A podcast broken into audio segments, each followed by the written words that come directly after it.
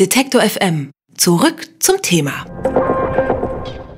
Wissen Sie eigentlich noch, wie die stabile Seitenlage geht oder wie man eine Mund-zu-Mund-Beatmung macht? Theoretisch sollte ja jeder wissen, wie Erste Hilfe funktioniert und die meisten haben das ja auch schon mal an einer Plastikpuppe ausprobiert, als es um den Führerschein ging. Doch in Notfallsituationen spielt Angst häufig eine große Rolle. Ersthelfer wenden wiederbelebende Maßnahmen oft nur sehr zögerlich oder manchmal auch gar nicht an, aus Panik oder weil sie einfach Angst haben, etwas falsch zu machen. Dabei kann schnelles Eingreifen bei Herz-Kreislauf-Stillstand über Leben und Tod entscheiden. Welche Handgriffe man im Notfall unbedingt parat haben sollte und was man vielleicht doch falsch machen kann, darüber sprechen wir mit Ralf Phillis.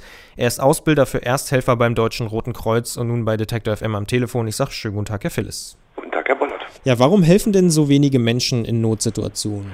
Eines der größten Hindernisse bei der ersten Hilfe für den Einzelnen ist die Angst, überfordert zu werden und die Angst, Fehler machen zu können. Machen denn so viele Menschen Fehler? Der einzige Fehler, den man wirklich machen kann, ist eigentlich, dass man nicht hilft.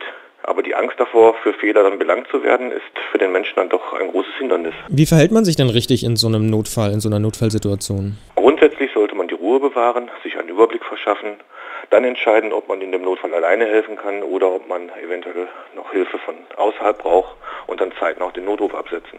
Wie ist denn das ähm, bei mir beispielsweise? Ich habe mal so einen Kurs gemacht, da habe ich meinen Führerschein gemacht. Mittlerweile weiß ich, glaube ich, wirklich nur noch so schemenhaft, wie das alles ging. Wie überwinde ich denn diese Hemmschwelle zu sagen, ich helfe jetzt einfach? Wie Sie persönlich Ihre Hemmschwelle überwinden, weiß ich jetzt nicht, aber es ist einfach so, man kann schlimmstenfalls alles gut machen.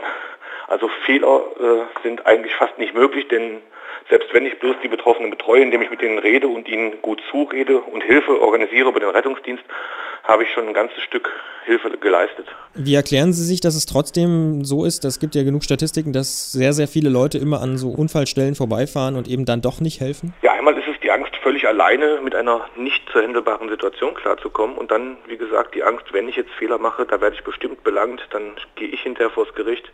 Dabei habe ich es doch eigentlich nur gut gemeint. Gehen wir doch nochmal den Klassiker durch, die stabile Seitenlage. Wie geht die nochmal? Ja, die hat sich ja seit 2006 gewandelt. Der Betroffene liegt für gewöhnlich in der Rückenlage. Man sollte sehr genau die Atmung kontrollieren, denn diese Atemkontrolle, die bei überstrecktem Kopf nur möglich ist, entscheidet tatsächlich, atmet der Betroffene noch, so kommt er in die stabile Seitenlage oder atmet er nicht mehr, dann ist er gleich wiederbelebungspflichtig. Dann wird der auf der zugewandten Seite des Helfers der Arm hochgelegt, wie quasi bei der Freiheitsstatue.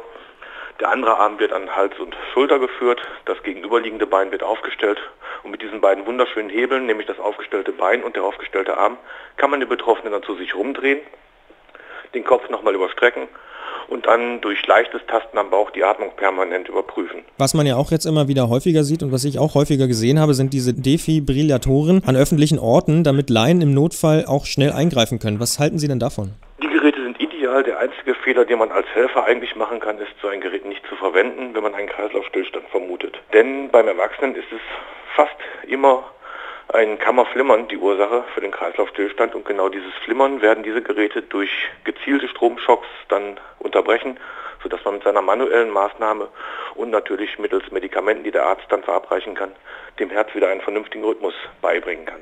Wie verwende ich denn die Dinger in Notsituationen? In Notsituationen reicht es eigentlich, das Gerät einzuschalten. Alles weitere erklärt das Gerät selbst. Also diese Geräte sprechen mit dem Helfer. Neuere Variationen haben sogar schon einen kleinen Monitor, wo man Videos sehen kann, wie man weitermachen soll. Das Gerät erklärt einem, wo man die Elektroden aufzukleben hat. Es überprüft die Herzstromaktivität und entscheidet, ob ein Schock empfohlen ist oder ob eine Wiederbelebung empfohlen wird, also die Herzdruckmassage und die Beatmung und gibt einem sogar für gewöhnlich noch diesen Herzdruckmassagenrhythmus akustisch mit vor. Das heißt, man kann eigentlich wirklich nichts falsch machen absolut gar nichts, außer das Gerät nicht zu nutzen. Würden sich denn vielleicht viele Menschen sicherer fühlen, wenn sie häufiger mal so einen Erste-Hilfe-Kurs machen müssten, so nach dem Motto, alle zehn Jahre muss man mal ran? Also alle zehn Jahre ist ein ziemlich weit gefasster Begriff, aber ich habe ja Betriebshelfer bei mir in den Lehrgängen, die alle zwei Jahre auffrischen müssen, die alle zwei Jahre aus dem Lehrgang rausgehen und sagen, jetzt traue ich mich wieder ran. Ähm, zehn Jahre deswegen ein weit gefasster Begriff, weil Studien belegt haben, dass man also nach einem Jahr schon weit über 50 Prozent des Wissens eines solchen Lehrgangs vergessen hat, weil man es eigentlich nicht braucht in der täglichen Routine. Das heißt, eigentlich müsste man jedes Jahr so einen Kurs machen?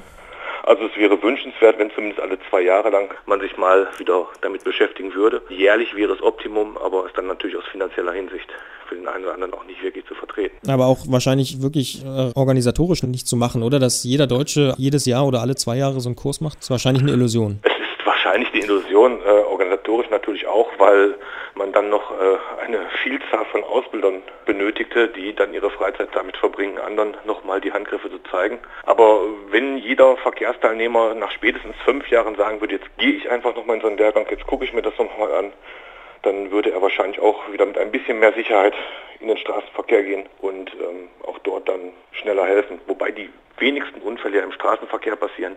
Häufigsten Unfälle passieren im Bereich des Haushalts. Sagt Ralf Phillis, er ist Ausbilder für Ersthelfer beim Deutschen Roten Kreuz und war bei Detective M im Gespräch. Ich sage vielen Dank für das Gespräch. Bitteschön. Alle Beiträge, Reportagen und Interviews können Sie jederzeit nachhören im Netz auf detektor.fm.